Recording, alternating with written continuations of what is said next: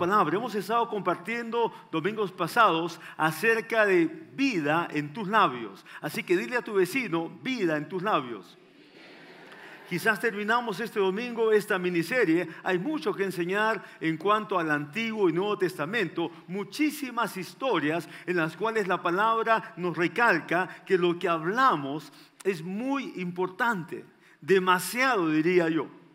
Dice Proverbios que en las muchas palabras siempre hay pecado, mas el sensato guarda sus labios.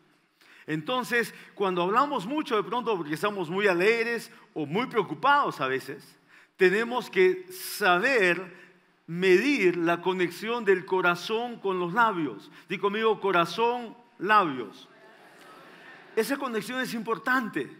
Y desde jóvenes hasta que nos vayamos al cielo, tenemos que ser más sabios cuando hablamos. Significa que somos más sabios dentro, porque siempre de la abundancia del corazón habla la boca.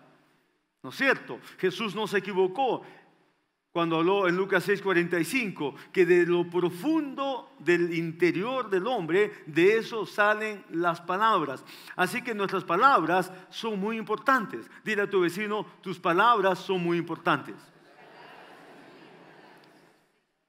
¿Cuántos de ustedes ya han comenzado a hablar con mayor atención en lo que dicen? Levante su mano. No solamente digan amén, levanten su mano. Sí, hay varios. Les damos un aplauso entonces. Están practicando bien. Qué bueno. La palabra del Señor recalca que por nuestras palabras seremos condenados o por nuestras palabras seremos justificados. El Señor dice, ven ahora y háblame y estemos a cuentas. Por nuestras palabras somos justificados. ¿Por qué? Porque con nuestras palabras podemos arrepentirnos delante de Dios, pero también con nuestras palabras podemos comprometernos a hacer voto, a hacer alianza, pacto con Dios. Con nuestras palabras podemos unirnos para obedecer y hacer la voluntad de Dios. Con nuestras palabras entonces nos conectamos con Dios. ¿Por qué? Porque cuando hablamos, Dios nos cree. Estoy diciendo que cuando hablamos, Dios nos cree. Él no duda, Él nos cree. Si decimos Dios, te voy a obedecer en tal cosa, Dios no, no nos dice, ¿será cierto o no? Él nos cree y está esperando que cumplamos. Y con nuestras palabras también nos condenamos. Porque con nuestras palabras a veces pecamos, maldecimos, hablamos en una forma equivocada, en ira, en insulto, en contienda, en enemistad. Entonces con nuestras palabras también fallamos. De otras formas, nos comprometemos con Dios y no cumplimos. Nos comprometemos con nuestro prójimo y fallamos. ¿Cómo? Con nuestras palabras. Por eso dice la Biblia que nuestras palabras nos condenan o nuestras palabras nos justifican. tú y yo decidimos condenación o justificación. ¿Qué vamos a decir? Tenemos que ser más sabios que nuestras palabras.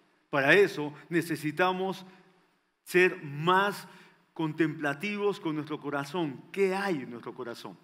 Y las palabras, por otro lado, nos ayudan. Cuando sale una palabra de ira, de venganza, eso nos ayuda a entender que eso hay en nuestro corazón. No tenemos que temer ni ocultarlo.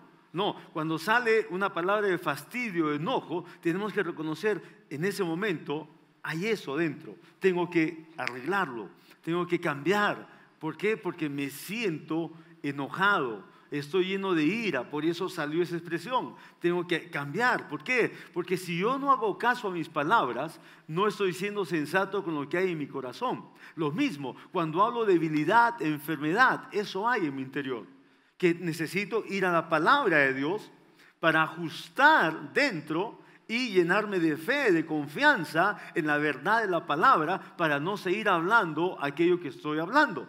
Cuando hablo de fracaso, cuando hablo de pobreza, cuando hablo de imposibilidad en mi trabajo, en mi negocio, no estoy mintiendo, eso hay, eso estoy pensando, en eso estoy meditando. ¿Qué tengo que hacer? Necesito retroceder y meterme a la palabra y meditar qué dice la palabra en cuanto a mis fuerzas, a mis capacidades, a mi sabiduría, a mi respaldo. La Biblia dice que Dios es el que me respalda. La Biblia dice que la sabiduría de Dios está en mí y que tengo la mente de Cristo y que soy una persona competente para hacer las cosas porque mi competencia proviene de Dios. Entonces voy a la palabra y alineo lo que está dentro. ¿Para qué? Para pensar correctamente, para creer sabiamente y para hablar precisamente. ¿Cuántos están de acuerdo conmigo?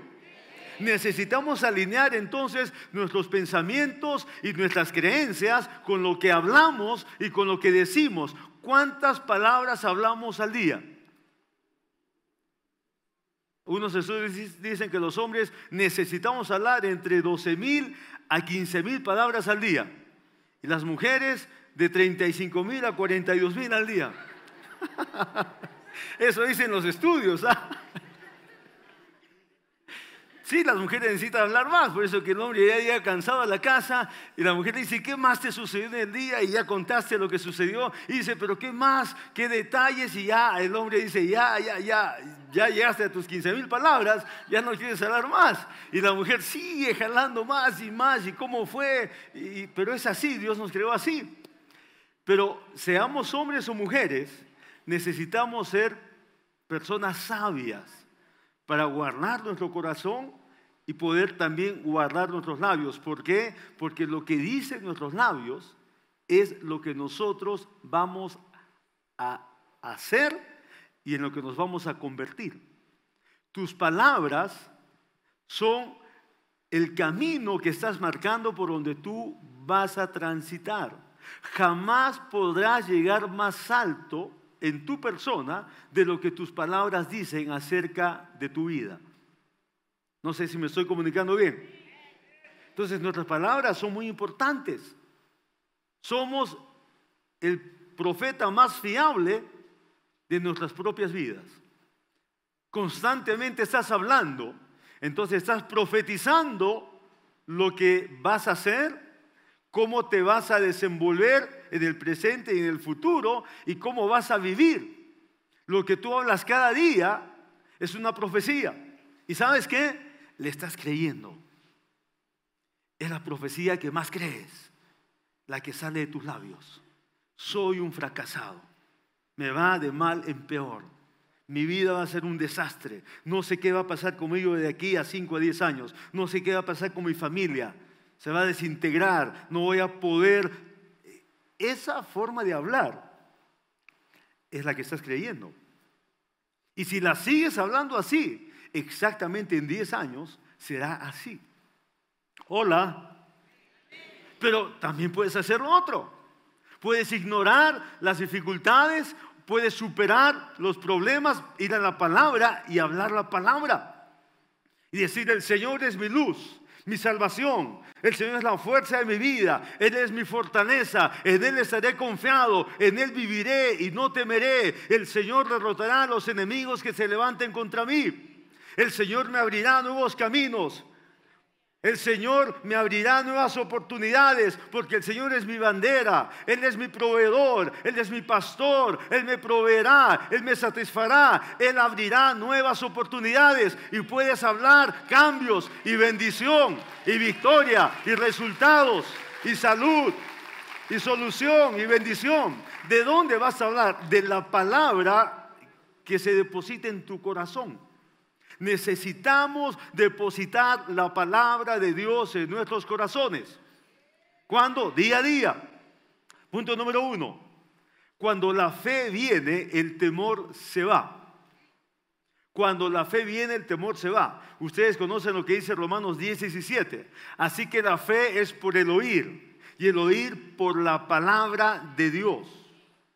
Entonces, cuando la fe viene, tú lo sabes. ¿Cómo viene la fe? No es un gran secreto cómo viene la fe. Como dice Romanos 17, así siempre viene la fe. La fe no viene por ir al gimnasio. La fe no viene por leer buenos libros. La fe no viene por hacer poesías. La fe no viene por agarrar un amuleto. Saben que muchos tienen un amuleto en su casa que se llama Biblia, porque la ponen en un lugar visible, ahí en la sala, otros se ponen otra Biblia en el dormitorio pero no la abren. Si tú no abres la Biblia, estás usándola como un amuleto. Y por ningún amuleto tú vas a tener más fe. La fe viene por oír. ¿Y el oír de qué? De la palabra de Dios. Di conmigo por el oír y el oír. Cuando tú encuentras en el griego una, una frase que está compuesta por dos palabras y en medio de ellas hay un de o por o y, como esta, por el oír y el oír, da una connotación de una repetición continua. Entonces, ¿saben cómo se traduce ese versículo? Si tú leerías griego y entenderías, tú dirías, la fe viene por el oír y el oír y el oír y el oír. Y para no cansarte de decir el oír, para el oír continuamente. Es una continuidad, y conmigo continuidad. ¿Cuándo comienzas? ¿Cuándo termina? Cuando comienzas a confiar en el Señor, no terminas de confiar en Él. ¿Por qué? Porque es la palabra de Dios la que va a mantener tu confianza viva. Es la palabra de Dios la que te va a mantener conectado con la verdad. Es la palabra de Dios la que te va a mantener unido a esa fe. Es la palabra de Dios la que te va a mantener unido a Dios y a lo que Él puede hacer por tu vida. ¿Cuántos quieren ver a Dios obrar más cosas en sus vidas? Digan amén si quieren eso. Damos un aplauso al Señor.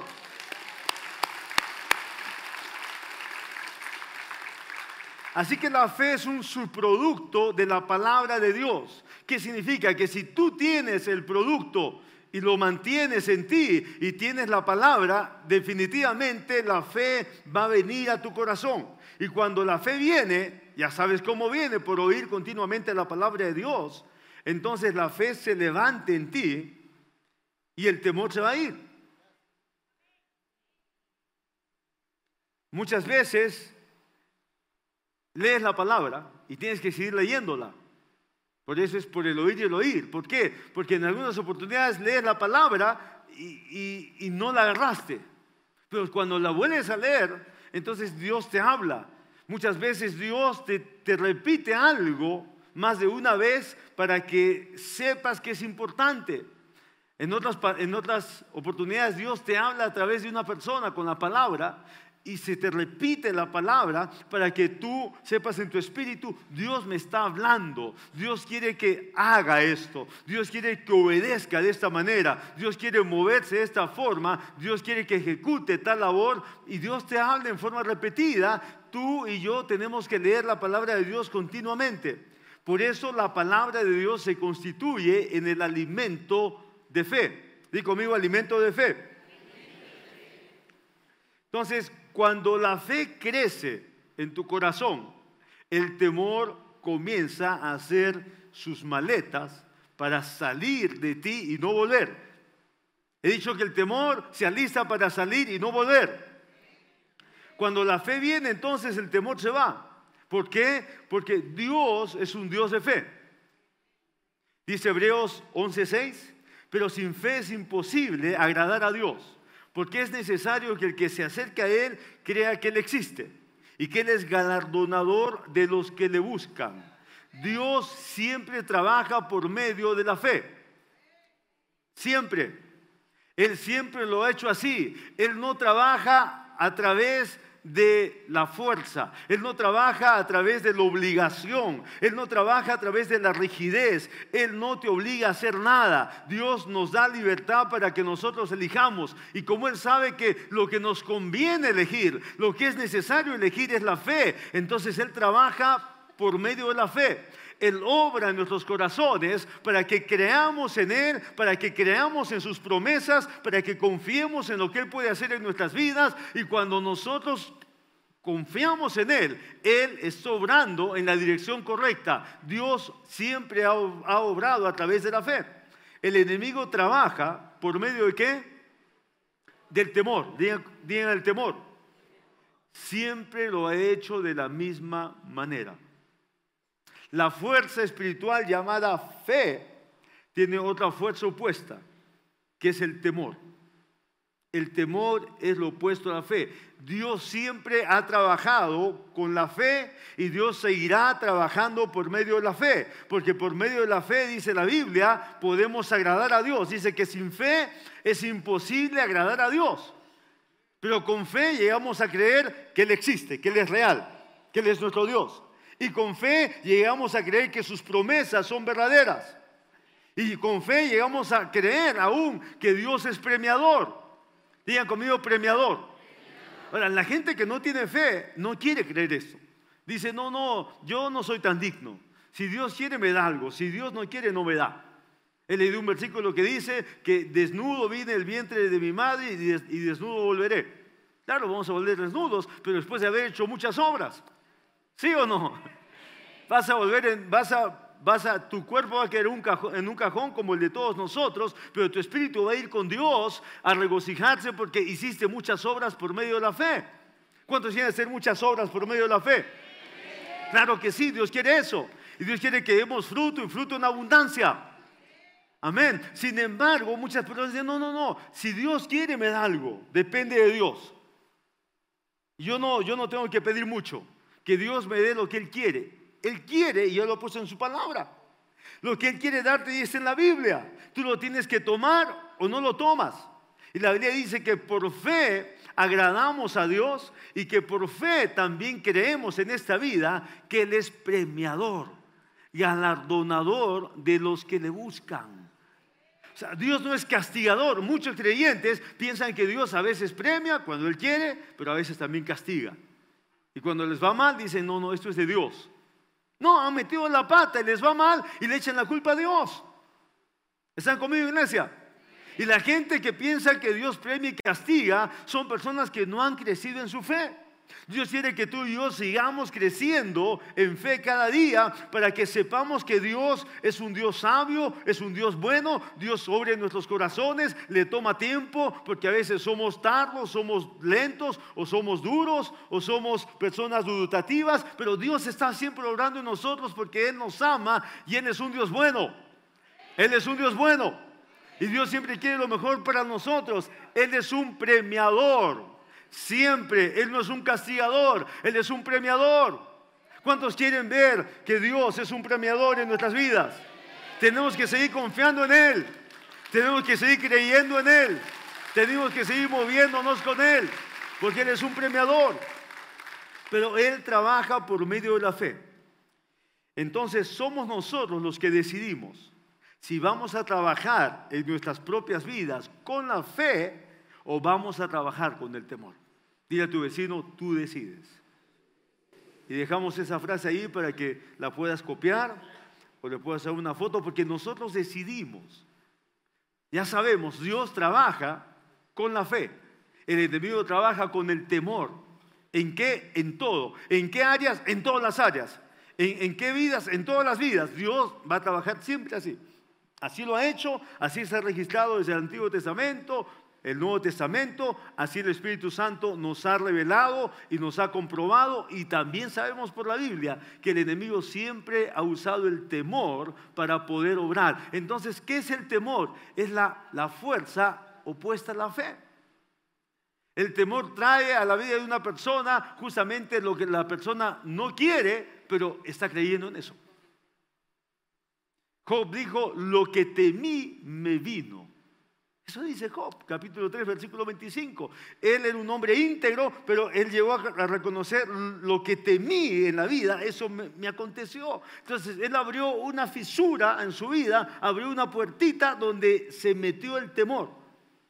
Y aquello que él temía le vino, dice la palabra. A nuestras vidas van a venir temores, pero tú no tienes que abrirle ninguna puerta. Cuando el temor toca la puerta, tú tienes que despacharlo, decirle, temor, fuera de mi vida no me perteneces, no te acepto, no te recibo, no te tolero, te vas en el nombre de Jesús. Porque el temor crea, el temor crea, el temor produce tristeza, dolor y castigo. Eso dice primera de Juan. El temor produce castigo. Dice que en el, en, el, en el amor no hay temor, dice el apóstol Juan. En el amor de Dios no hay temor. Porque el que teme, dice, no ha madurado y el temor produce castigo. ¿Cuál es el castigo? Que lo que tú temes, el diablo hace que eso venga a tu vida. ¿Por qué? Porque el temor es una fuerza espiritual también. No es de Dios. Dios no obra con esa fuerza espiritual, pero el enemigo sí la usa. Y cuando la usa, es muy dañina. Nos conviene estar entonces en el lado de Dios. ¿Cómo? Con lo que Dios obra. ¿Con qué Dios obra? Con la fe.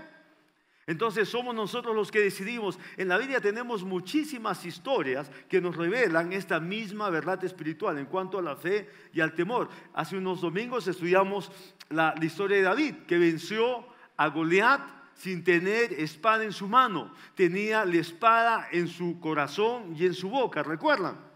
Pero hay muchísimas historias de hombres y de mujeres que por actuar en fe no importa cuán lejos estuvieron de Dios, por actuar en fe, recibieron la obra de este Dios sobrenatural. A mí me encanta una historia en el Nuevo Testamento, hay muchísimas. Es una doble historia, con dos personajes diferentes. Y es justamente un hombre y una mujer. Quiero narrar rápidamente esa historia. Dice el Evangelio que una mañana Jesús y sus discípulos salieron de una gran campaña de liberación y de sanidad salieron del lago de Galilea hacia el otro lago. Y cuando amanecieron en, la otra orilla del lago de Galilea, había una gran cantidad de gente que ya los esperaba. Así que Jesús se preparó para hacer una de las cosas que más le gustaba hacer. ¿Saben cuál era? Traer revelación al corazón y las mentes de las personas. ¿Cómo? Enseñando. Diga conmigo enseñando. Jesús se preparó ya para enseñar las verdades del reino, que iban a traer libertad y bendición a una gran cantidad de gente. Y Jesús seguro estaba entusiasmado, estaba predispuesto, iba a enseñar. Había una gran cantidad de gente. La ubicación geográfica estaba acondicionada, estaba alrededor del lago, todo estaba listo. Sin embargo, un hombre se interpuso, irrumpió aquel inicio de esa enseñanza, irrumpió antes de que comenzara y lo dejaron pasar porque era uno de los principales de la sinagoga, dice el Evangelio. Como era un hombre importante, le dieron acceso y apareció delante de Jesús, se postró en señal de humillación y le rogó que viniera a su casa, porque alguien muy importante en su casa estaba muriendo era su pequeña hija de 12 años que estaba muriendo. Y dice que este hombre entonces, al rogarle a Jesús, tuvo una expresión de sus labios. Él, dijo lo siguiente, mi hija está agonizando. Ven y pon las manos sobre, sobre ella para que se salve y vivirá. Di conmigo, para que se salve y vivirá.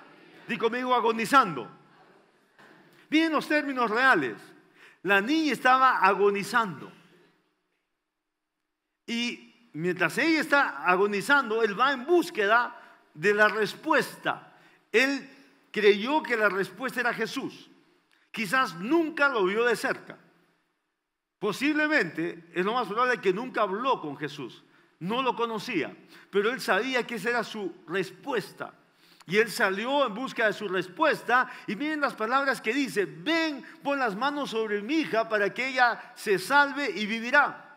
Digan conmigo palabras. Nuevamente palabras.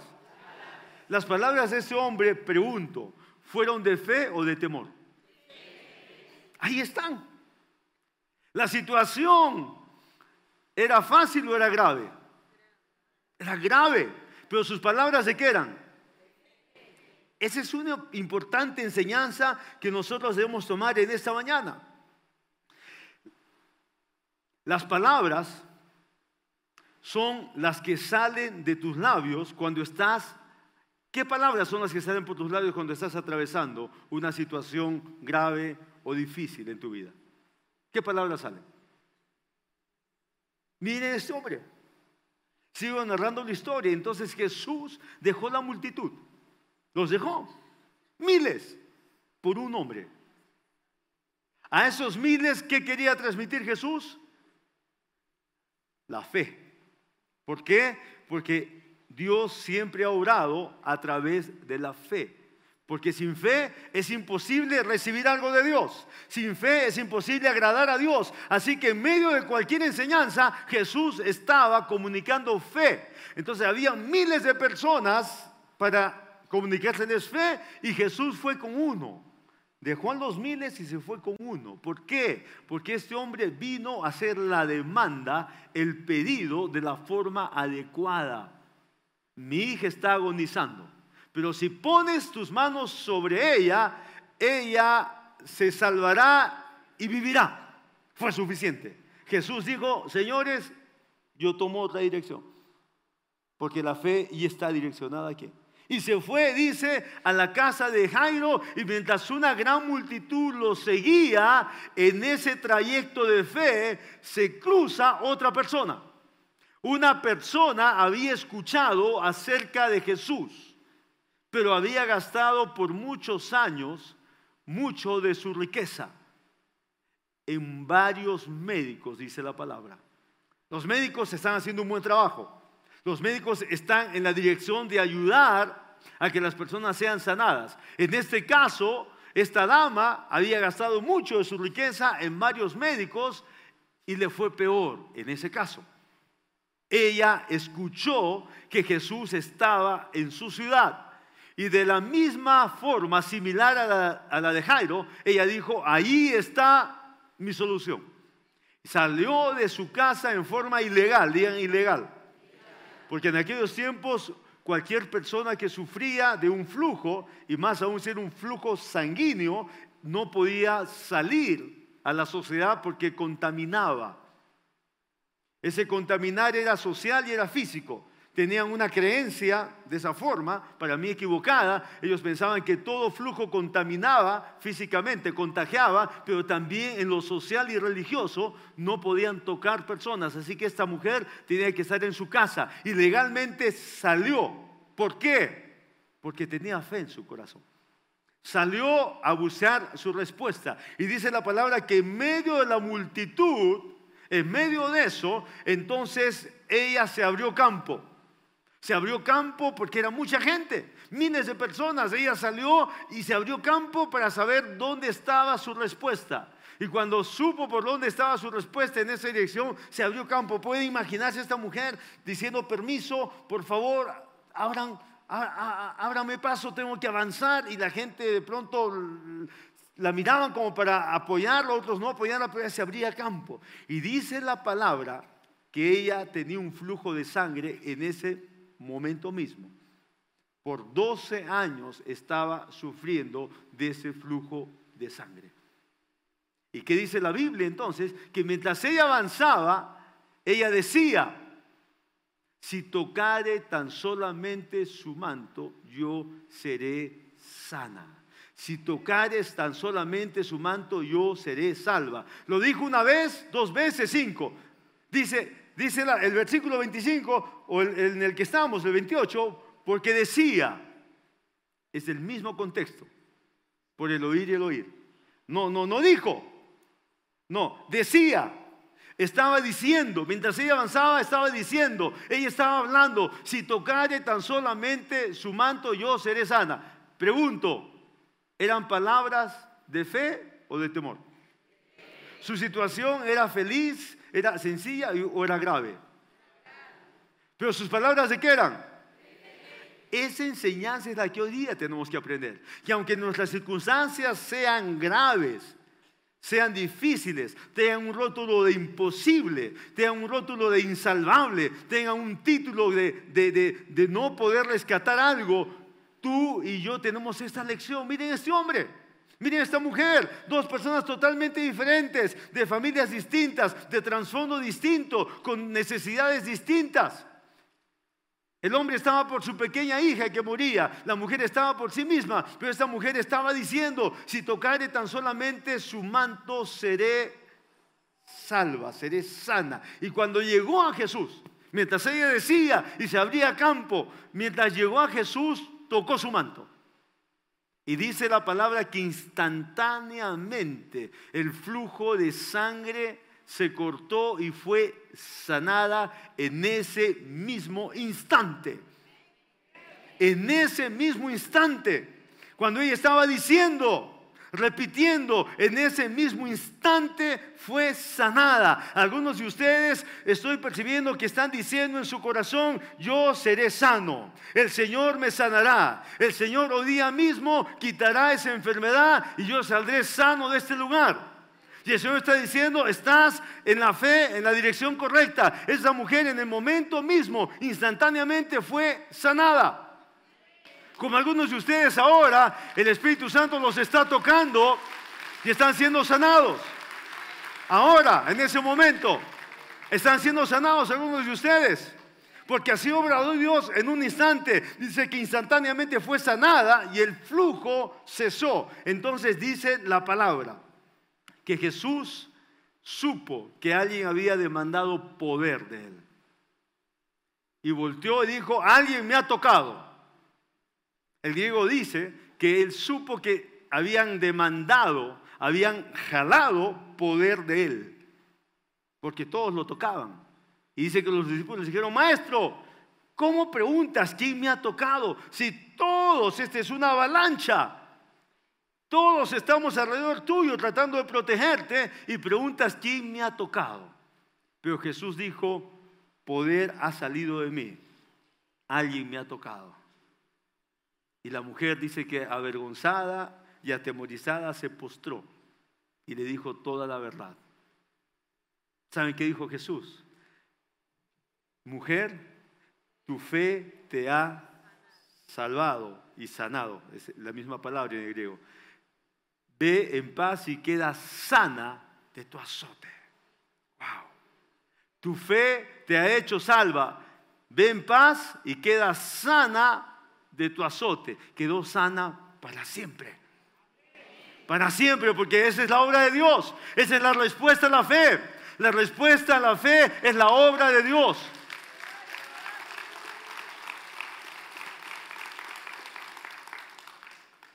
Una gran noticia.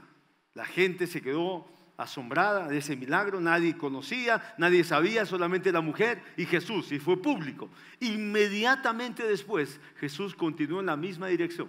¿A la casa de quién? Del hombre que le había dicho, impón mano sobre mi hija y ella vivirá, ella será salva. ¿Y saben qué pasa? vienen con la noticia. Dice la palabra que vino una delegación, una comitiva, como era importante Jairo, vino una comitiva de hombres para decirle, Jairo, no molestes más al maestro, porque tu hija ya ha muerto. ¿Qué noticia puede ser más limitante que esa? ¿Qué situación puede ser más determinante y cerrada que esa? Que le digan, ya tu niña ha fallecido. El maestro anda ocupado, se ha demorado, ha pasado esto, se ha detenido, ha hablado con la mujer, la mujer le ha contado toda su historia, se ha ido feliz, la gente ha alabado al Señor, pero ya tu hija ha muerto. No molestes más al maestro. ¿Y saben cuál fue la respuesta del maestro? Antes de que alguien diga otra palabra más, porque esas palabras que fueron, ¿fueron reales o falsas? ¿Fueron reales o falsas? Eran reales. La niña había muerto. Eran palabras. Eran palabras. Y Jesús inmediatamente pone las suyas. Y dice, no temas, cree solamente. Ese es el principio bíblico que esta mañana tú tienes que guardar en tu corazón para el resto de tu vida. Jesús inmediatamente escuchó lo que vino como comunicado oficial y determinante. Inmediatamente vino el comunicado, Jesús miró a Jairo a los ojos y le dijo, Jairo, no temas, cree solamente. No temas. Y el Espíritu Santo te dice esta mañana para que tú registres eso en tu corazón. No temas, cree solamente. No temas ante la vida con sus reportes. No temas ante la vida con sus temores o la vida con sus resultados o la vida con sus realidades. No temas, confía en Dios. No temas, cree la palabra que está en tu corazón guardada. Cree la verdad que has decidido mantenerla adentro. Cree esa palabra que está en tu alma, créela, no temas, cree solamente. Porque el Señor sigue preparado para hacer milagros. El Señor sigue preparado para traer respuestas. El Señor sigue preparado para hacer lo sobrenatural. El Señor sigue preparado para hacer lo que hombres no pueden hacer. Lo que personas no pueden hacer. Dios está preparado para hacerlo y Él lo hace como respuesta a la fe. Gloria al Señor. Así que tú y yo somos llamados a no temer. Porque cuando tememos le estamos dando lugar a que el enemigo obre. ¿Se imagina qué hubiera pasado si Jairo se echaba a llorar? Que era normal. Hubiera dicho, intenté, pero el tiempo me ganó. Intenté, pero no llegué a la casa con la respuesta. Intenté, pero me quedé en la mitad del camino. Pudo llorar y pudo ya constatar y pudo confirmar que había un resultado. Antes de que eso sucediera, Jesús tuvo la palabra precisa no temas. Y esa palabra se queda hoy en tu corazón. Frente a cualquier situación que hoy estás viviendo o que mañana te toque enfrentar, el Espíritu Santo quiere que registres esta palabra. No temas. Frente a cualquier situación de la vida, no temas. Cree solamente. ¿Qué tienes que creer?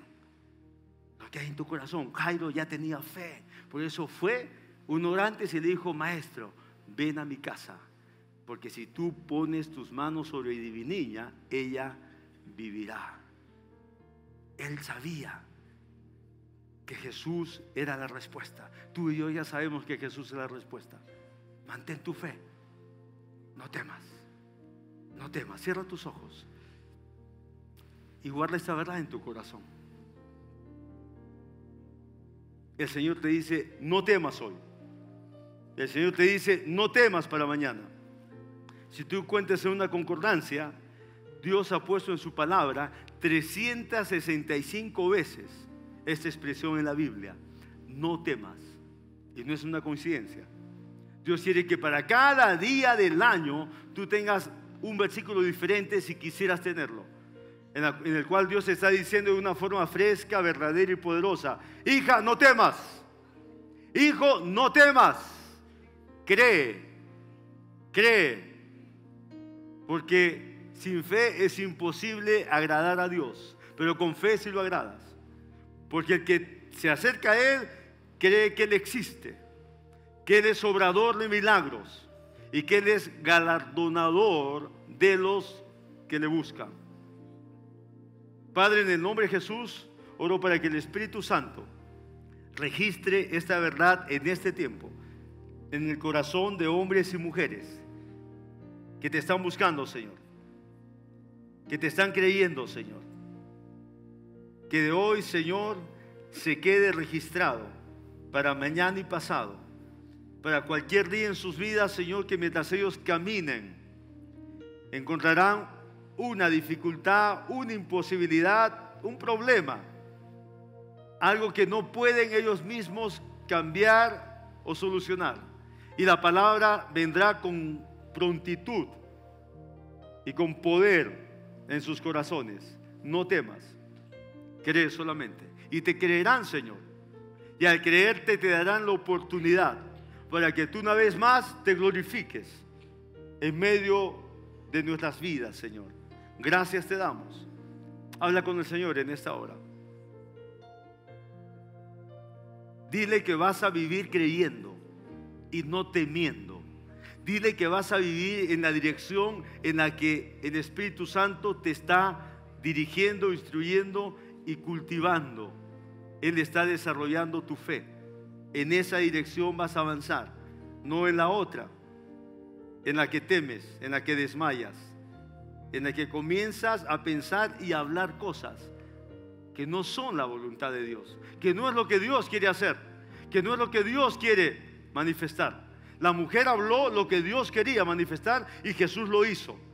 El hombre habló lo que Dios quería manifestar y Jesús lo hizo. En tu vida y en la vida será de la misma forma. En nuestras vidas será de la misma manera. Nosotros hablaremos lo que Dios quiere hacer y será hecho por el Señor. Pero si hablamos lo que es diferente a lo que Dios quiere hacer, le estaremos dando lugar a que el enemigo haga esas cosas. Tenlo claro, tenlo registrado, vívelo, no importa qué circunstancia sea. La mujer tuvo 12 años ese flujo de sangre.